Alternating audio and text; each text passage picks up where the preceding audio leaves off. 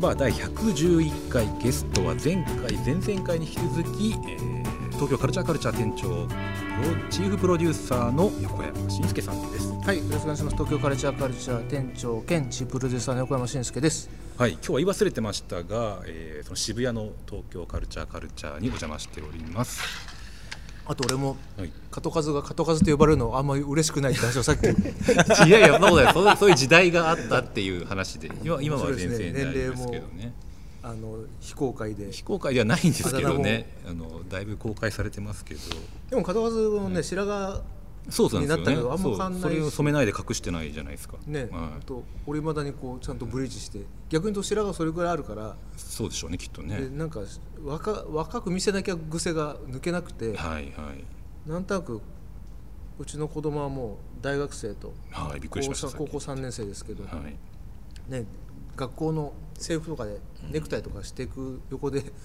親親がリーゼントで茶髪で「セックスピストルズ」って書いた T シャツで出かける時に ちょっとまあやぶよくないなと思う時はありますけどそれ今まで面接とかなかったんですか？幼稚園とかお子さんの小幼稚園や小学生の子の面接とかで？面接？行く親が行くこと。親が行くことはあるけど、はい。はい。逆になんかそういう時こそとんがった方がいいと思ってこんな感じで行ってて割とそういう時はあそこの大丈夫です。受験に影響なかったんですか？とんがったお父さんねってあ受験とかそういうめあそういやお嫁が言ってる全部。あ隠されてるっていうか、は 表に出してない。い、はい。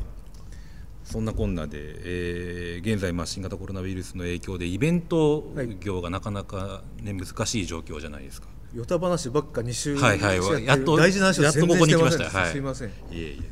今どちょこちょこやっとでもやり始めたうん、昨日も、感じですかね。あのー勝瀬正彦って知らない？あのねちょうど B&B とかもであのね明け方の若者たちって本を出してそのこのイベント昨日やったばっかでえゲストが BKB さんで、えあのその人は実はカルカルの AD 中が一緒にやってた人でえで今いや下北を中心にベストセラー作家になってしまって今本がほで明け方の若者たちって本ははいもう世田谷の,、あの何者にもなれなかった若者たちの話を書いてて結構なかなかグッとくる話で。フラカンの深夜とあー深夜拘束深夜拘束とかが大事なところで出てくる。でいろんな音楽が出てくるからすごく、ね、小説ってことですか？ね小説すごく良くて昨日それでー。あのちょうど俺司会でトークやってなんとなくね今話してて本当あのあんころの下北とか高円寺とか90年代のあの感じがすごくかけてて。でそこにうん90年代じゃないな。もう今あいつ今33だから。超若いね。2000年代の、うん。でもまあ俺たちと同じですよ。その,、あのこんなはずじゃなかった人生のうんうん。を送ってる皆さんへみたいなフレーズがなんか刺さってこのコロナ禍でえらい売れてへえじゃあちょっと読んでみよう。まあいいですよすごうん。くあのフラカンも出てくるしあの俺たちが知ってるミュージシャンばっか出てくる。フーチパブリックとか、ああなるほど。うんそれで、はい。昨日やったばっかでちょっと、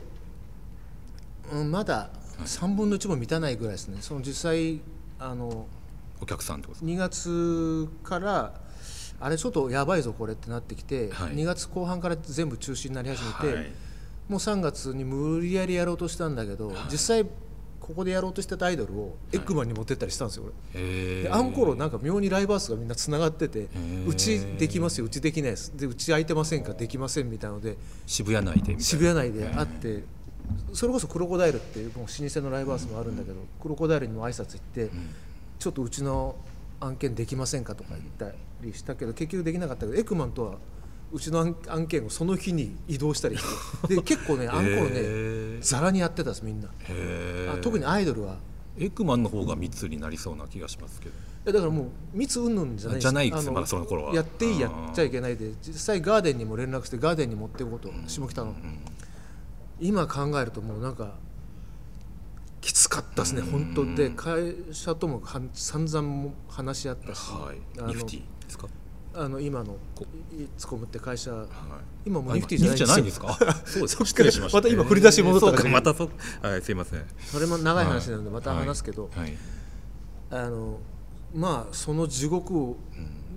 を経て結果的にはもう非常事態出るからもうや、もう無理だって言って「すいませんもうできません」で払い戻しこっちで対応しますみたいになってなんか345って今思うと3ヶ月までだけどイベントゼロですね。で抜け殻みたいになってしまって、はイベント屋さんはイベントがないとこんだけ無力なんだというか、まあ、加藤和たちも同じ業界としてはいろんなダメージもあったと思うけどね。イベント屋は現場なのでで特にライブハウスはやり玉に挙げられたし僕らライブハウスとはまたちょっと違うんだけど、で6月からやっとちょっと復活し始めてとにかく何かやってみようなんか始めなきゃっていうのを始めたんだけどそれがいわゆるこう超でかい案件とかになるとなかなかまだ動けないので結局なんかね俺原点に戻ってサブカルイベントの知り合いとかに声かけ始めてだから6月のい復活イベントはそれこそ鉄道とかダムマニアとかいあとソ連マニアとかいっぱいいるんですよ。でそういう知り合いがいっぱいいるのでそういう人たちのイベントがいっぱいやって、はい。今見ての通り客席も半分に減らしたので、だからなんとなくカルカルが原点に戻ったみたいにえらい言われた時期だったんですね。でそれと一緒にあのみんな他のライブハウスも同じイベントスペースも同じだけど配信を始めてそれでちょちょうど、まあ、やってみようと。それでで Zoom も覚えたてなまま自宅で、えーここから配信をして YouTube と Zoom をつないではい。まず身内たちでトークイベントをやって「およこれいけるじゃん」っつって、何人か知り合いに誘ってでその頃今日みたいなあのロフトの後輩たちだったりが一緒にやりましょうよっつって一緒の番組に出会ったりで俺も出てもらったり、うん、一番最初に確かそのなんだっけロフトナインっていう渋谷のライブハウスのでこのコロナ禍でどうしたらいいのかみたいな対談に呼ばれたの。あの3月ぐらい。にどうイベントをやっていくかでそその時にあなんかこういうのできるなと思って、いざやったら結構ハマってしまって面白くて。だからね今ちょうど上期のか上期っつうかの何本やったかってちょうどさっき調べてたんだけど4 4 5 0本はやってる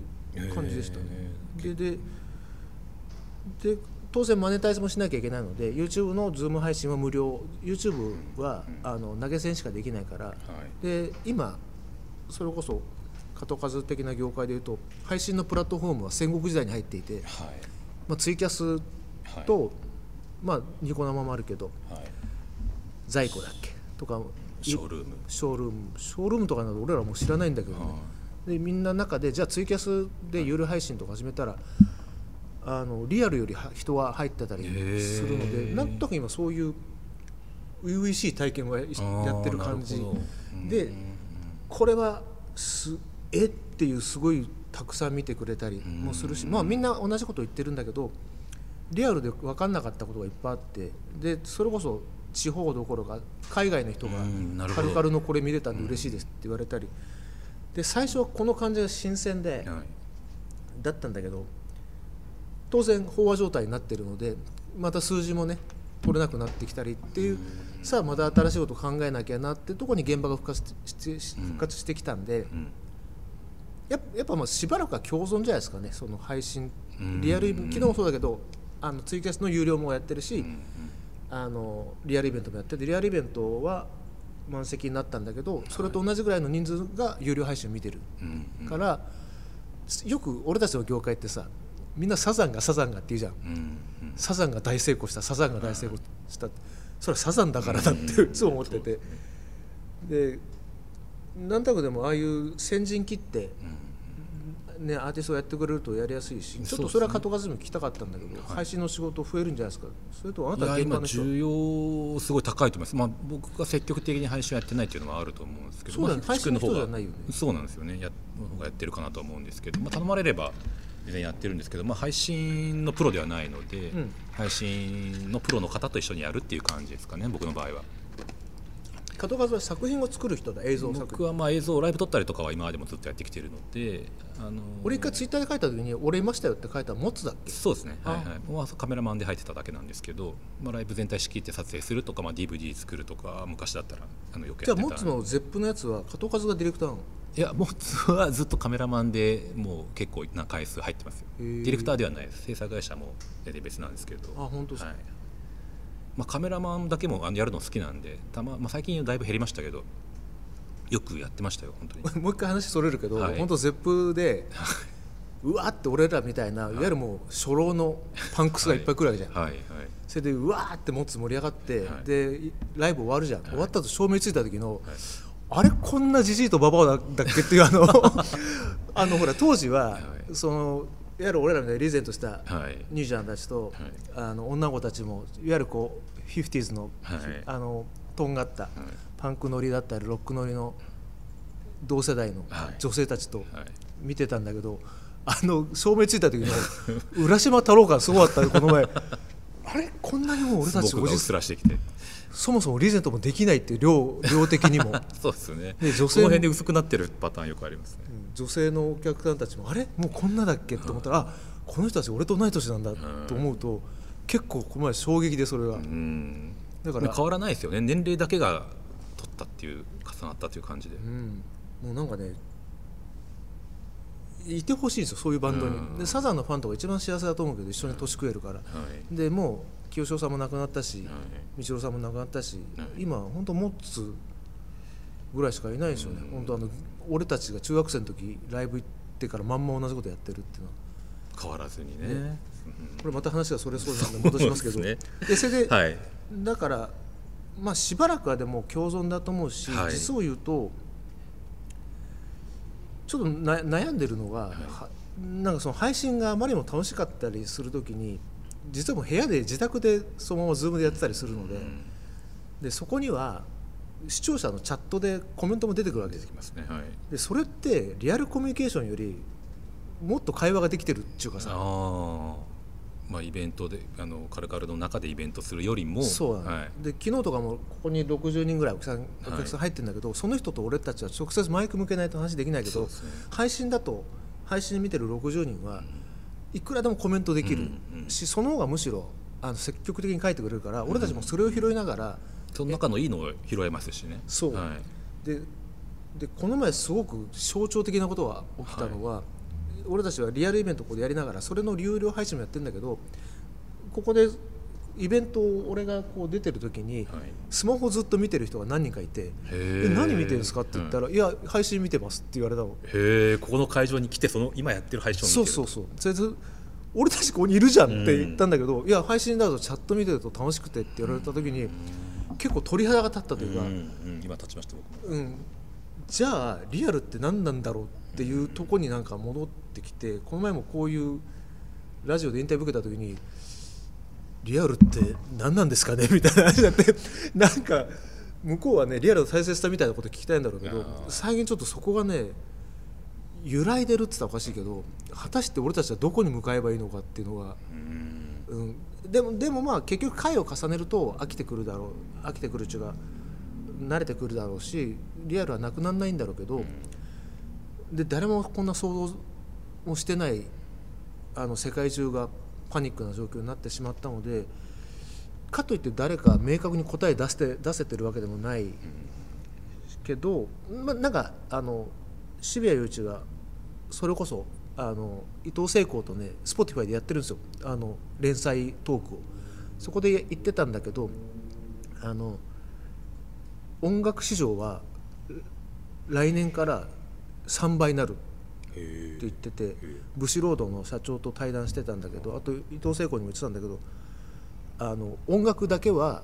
あの配信に力入れてなかったと。えはいはい。これまで。はい例えばスポーツは海外のスポーツとかは有料とかであのチャンネルの権利取ってはい。くらでもなんかはいいわゆるこうバスケだったり野球だったりサッカーだったりは配信を昔からビジネスビジネス配信中かその中継とかをちゃんとマネタイズできてるけど音楽はなぜかやっぱライブあありきっていうのがあってそこにあんましみんな積極的にコミットしてなかったけど、コミットせざるを得ない状況になってしまったら、から今後みんながやることになるだろう。でそしたら単純計算で今より3倍になる。でその音楽は今不景気って言われるけど戻ってくるはずだって言ってたんですけど加藤和さんどう思いますか？いやーどうだろうそんな簡単な話でもないけどね。そうですね。まあちょっとその前にきお聞きしたいのはあのやる内容っていうのはあんま変わらないですか？配信だろうが、えー箱でやろうが。配信になった時にちょっとソフト化するのかなとかちょっと思ったんですけど配信があることによって。カルカル別にあの変わんないんです。あのそんなにやばいことやロフトみたいなやばいことやってないから。イメージだけで。きそうですか。気がつけますね。ねでも気がつけるうん。あの配信は残っちまうので。そうですよね、あとなんかそうですよね。予想外な批判を受ける確率が高まるじゃないですか。そうですね、うん。よくあの、ね、マンボウ八代さんとかもねあのプラスワンでやっててこれ今から言うことはもう絶対 SNS に書かないでくださいねとかね言いながらやってたりとか。あ本当？はヤッシー懐かしいですね。い、はい、あでもヤッシー配信したらリアルで入ったっつってた確かに。だ配信の方が。あのねラジオの DJ で有名なんですよヤッシー。うんそうですね、うんうん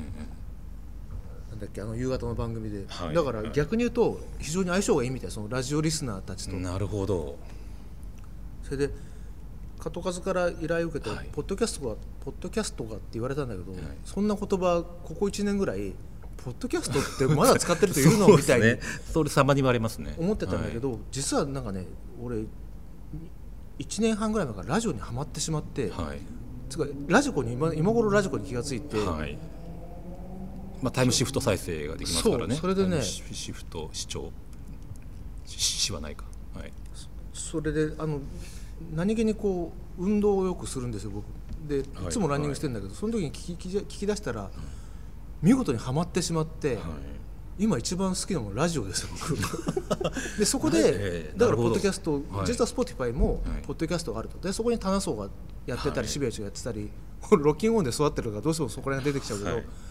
それこそなんのこっちゃい西山っていうね有名なライブハウス通いの男がいるんだけど、西山とかは今日こんなライブを見たってポッドキャストを自分で金払ってやってる自分で金払って？で門数みたいなもんですよ。あ自主でやってるってことです Spotify ねはい。あのちゃんとポッドキャストでスタジオを借りて自分でああなるほどそういうことでその西山ってになんのこっちゃい西山っていうのはもう昔からライブハウス行ったらいる人。へえでだからなんつうの、うん。そのラジオ評論家みたいな人とこの前一緒に対談したんだけど、最強のながらカルチャーっていうか、そうですね、うん、洗濯しながら、はい。飯食いながら、はいえー仕事しながらできるメディアっていう意味では、俺マジで今ラジオ最強じゃないかなと思って、よくさなんかこう映像とか撮りためといてもそうなんです半沢直樹とかさやっぱそう全部結局全部五感持ってかれなきゃいけないけどその時間だからフルに使われちゃうってことですよね映像メディアは。でもラジオは何かしながらできるから、普通にだからあのそうです。ね、まあ、音声メディアっていう、さ佐久間正行とか佐久間さんとかねはい、爆笑問題とかは伊集院光とか、はい。今頃ハマってみんな、うん。で聞かない週があるともう怖く心配になって聞くみたいな。そこまでですか、えー。だからポッドキャストって言葉を聞いた時に、はい。イメージが昔と俺全然違って今はいや一番大事なもんじゃないですかって言っちゃう。いいタイミングで良かったですね。えー。だからなんかそこに、でなんかそう変わったところで言うと、はい。なぜ惹かれてるかを考えたんですよ、はい。自分がこんなに。はい。でかといってあの爆笑問題も伊集院光も南海の山ちゃんとか、はい。もうテレビ出てる時テレビ見てないんです俺。あー。またでもテレビと違うことを彼らはやってるなんでやっぱ本音だった、ね。本音トークが聞けるからで一番ハマったのは神田神田伯山っていう人だけど知ってる知らないって言ってもうんあのすごい今一番面白いけど、えー神田松之丞って名前だったんで神田伯山っていうあの人がいて、はい。その人のラジオを聞いてちょっとし衝撃を受けてもう全盛期のたけしさんを思い出すぐらい面白いでなぜ惹かれるのかは、え結局ロフトも始めたのが本音トークが聞ける、で西原理恵子とかリリー・フランキーとか王権とかテレビでやった時にあれなんか俺の知ってるリリーさんじゃねえなとか、俺の知ってる西原さんじゃないなっていうのはロフトが痛快すぎたっていうかその本音トークだから何でもやっちゃうから面白かった。でその楽しさと今のラジオの感じはちょっと似てるなと思って、テレビでできないことを全部ラジオにみんな持っていくから。あのあだから惹かれてんだっていうのと、やっぱ俺はそういう本音トークっていうのがやっぱ俺の原原点なんだなっていうのに一周して今まとめまとめようとしてますけど、なるほど。いやでも確かに、その通り。でもでもあのカルカルとかのできる部分はある程度決まってるので、あのここまで言えるここまで言えないはあるので、うん、でもそれはどどこでも同じじゃないですかね、あのメディアでは今本当怖いのであの、言える範囲は守りながらだけどなるべく痛快になるべくエンターテインメントに行っては絶えず意識してる感じですね。まあ、今の、ね、テレビが過剰に気を使いすぎてるっていうのはあると思うんで、ん。まあ、ラジオとかねそれこそアマゾンプライムとかの番組になってくるとだいぶみんな本音でやれてる感じはあるのかなとは思うんですけどそうですね。ね。なんかなんだっけ松本人志さんの、なんだっけなアマゾンのやつとか見るとドキュメンドキドキュメンタルルドキュメンタルはと、あの笑ってはいけないなんとかを比べると一番わかりやすいですよ、いうんあそうですね。あのドキュメンタルむっちゃくちゃだからやって。る、、うん、でこれができるテレビはこれできないっていう非常に分かりやすいわかりやすいがあるです。うん。でそうですね。イベントとしてはなんか本当模索中って感じですね、あのさっき言った通り実はネ配信の方がコミュニケーション取れたりしちゃったりしたから、果たして今後どうどこに向かえばいいんだろうっていうのが、ここでスパーンと言えればいいんだけどなんか模索中ですね。過渡期であると。後数もそうじゃないですか、なんか映像もねいくらでも溢れてるし、そうですね、いやーはい、まあ、音楽ライブに関して話戻しますと、えーまあ、ミュージシャンはそのリアルタイムのやり取りが難しいからちょっと難しい面はありますよねそこで言うと。配信のでのファンとのコミュニケーションが取りづらいっていうのはあると思うんですよね。あとやっぱ昔 DVD にする時にはやっぱりこれ言っていいと言っちゃいけないぐらいかとは思うんですけどあの、まあ、修正っていうのをね必ず収録後にやるんですよね、だからまあ自分でちょっとライブだと、まあ、音程外れてたり歌い切れてなかったり、うん。それライブで見てる分にはあの会場の雰囲気もあったり箱鳴りしてたりするんで気持ちよく聴けるんですけど、まあ、メディアで発売するとなるとちょっと、まあ、アーティストは気にしてしすぎなのか音楽にうるさい人は気にしすぎなのかなっていう面もあると思うんですけどライブのままでも不安はいいんじゃないかと思ったりもするんですけどそういうところ直す。でえ直す俺え この年で今初めてそんそうなの？そうですそれでそうです。弾き直したり歌い直したりするってこと？そうです、まあ、弾き直したり歌い直したりはしないですけどあの卓上の作業ですね。今はピッチで変えたりとかパラで撮ってれば、まあ、いくらでもやり放題だへしー、まあ、パラで撮るのも昔より全然安くできてるしなんかそれをミュージシャンが、まあ、どこまでたミュージシャンごとによると思うんですけど、許容できるかっていうので、まあ、全く配信をやらないっていう人もでいると思うし生でを生の放送は無理っていう。それこそ加藤和が現場やってるモッツは北田とベースの北田さんはそんなはい、ね、無観客ってそれリハじゃんっつってブログに書いてたけど、それは俺たちやらんねみたいにやってたけど、そうも言ってらんなくなるんじゃないかなって気もするし、ちょっと今思い出したのはいやじそういや実はさ俺ソフト買わないなと。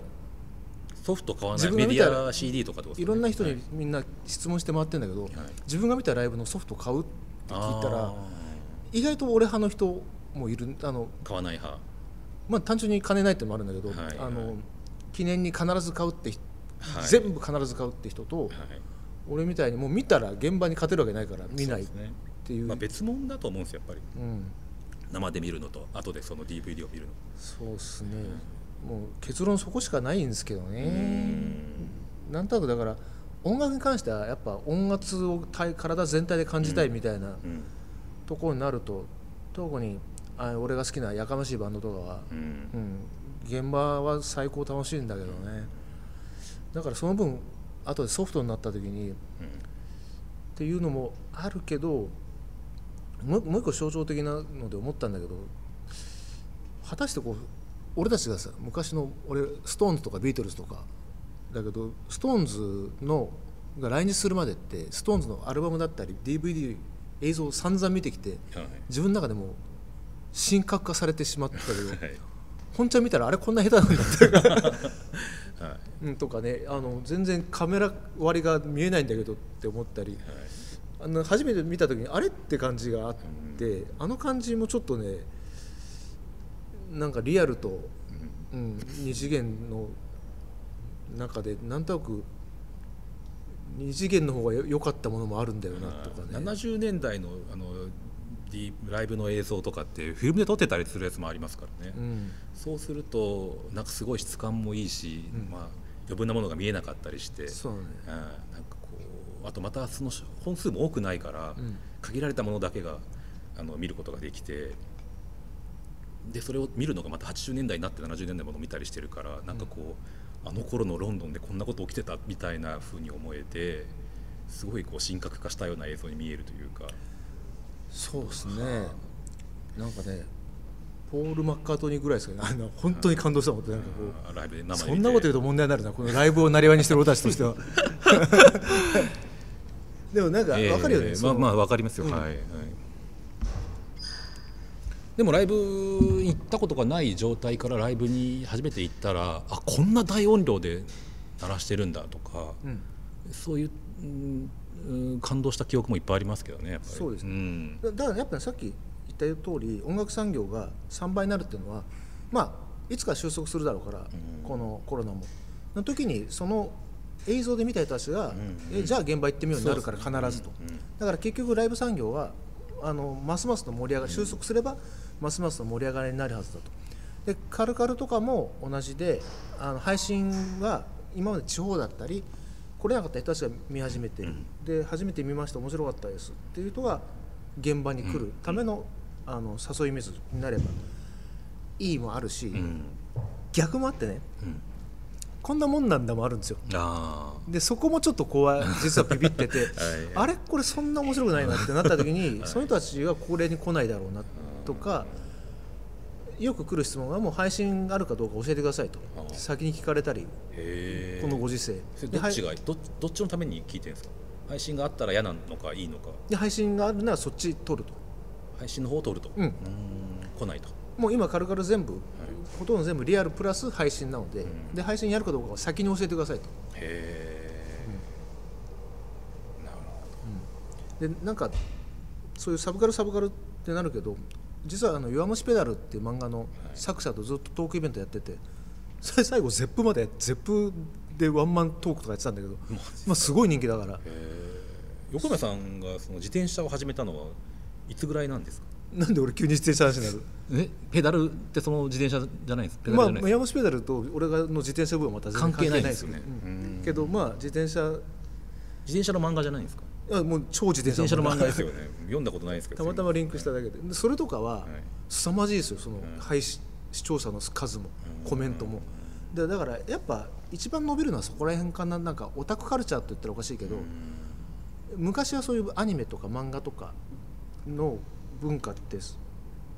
あんまし接触してなかったんだけど初めてやったのは熱狂度を見てびっくりして。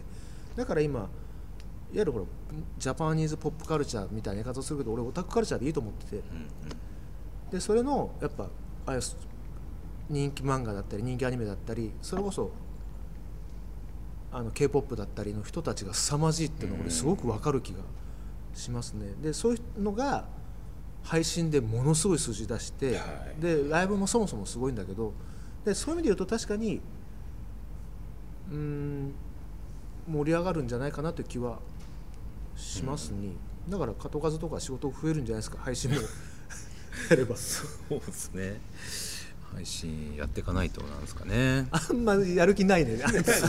いやなくはないですけどね、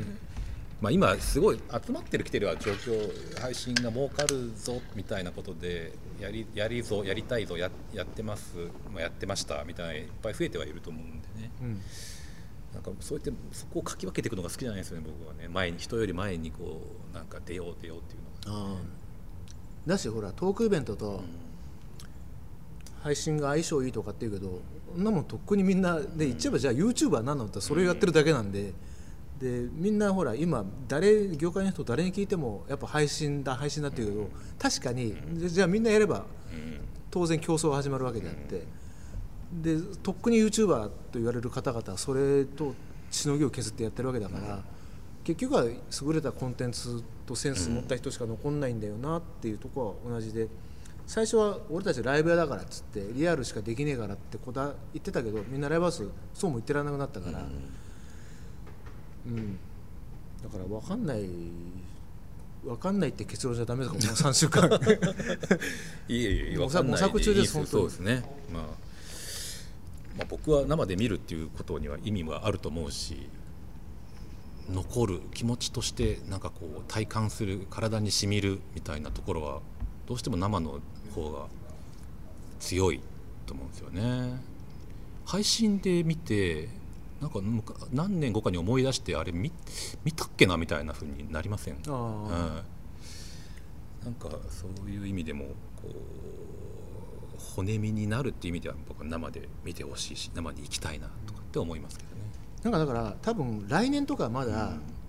分かんないと思うけど23年後じゃないですか。になんか答えは出てる気がする。その俺たちのコロナ前の雰囲気とその3年後の景色がどう変わってるか俺も興味があるしうんそれこそ本当ねこのままだとライブハウスはどんどんなくなってっちまうしやっぱ俺とか加藤和が現場やってるモツとか全員歌ってるから。あんなの今絶対無理だから。そうですね。うん。全員歌ってますね。もうおっさんバンドは おっさんバンドはねあの敵。歌うために行ってるからね俺たち一緒で歌うためにそうそうそう。飛沫の嵐なので。で考えると3年後とかにどうなってるのか楽しみですね。それでその時に配信が実はもう全然残ってなかったりするとか。で逆にリアルがすごく減ってたりするとかはあると思うけど、うん、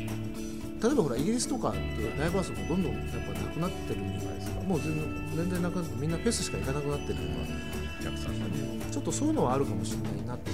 思いますけど。ね。実際まあでもリアルはなくならないはなくならないけど、どうなるかはどうなっていくかはちょっと形は変わるっていくんでしょうね、はい。というわけで3回にわたってお送りしました。いやーよく喋った。はい。ありがとうございました。ありがとうございます。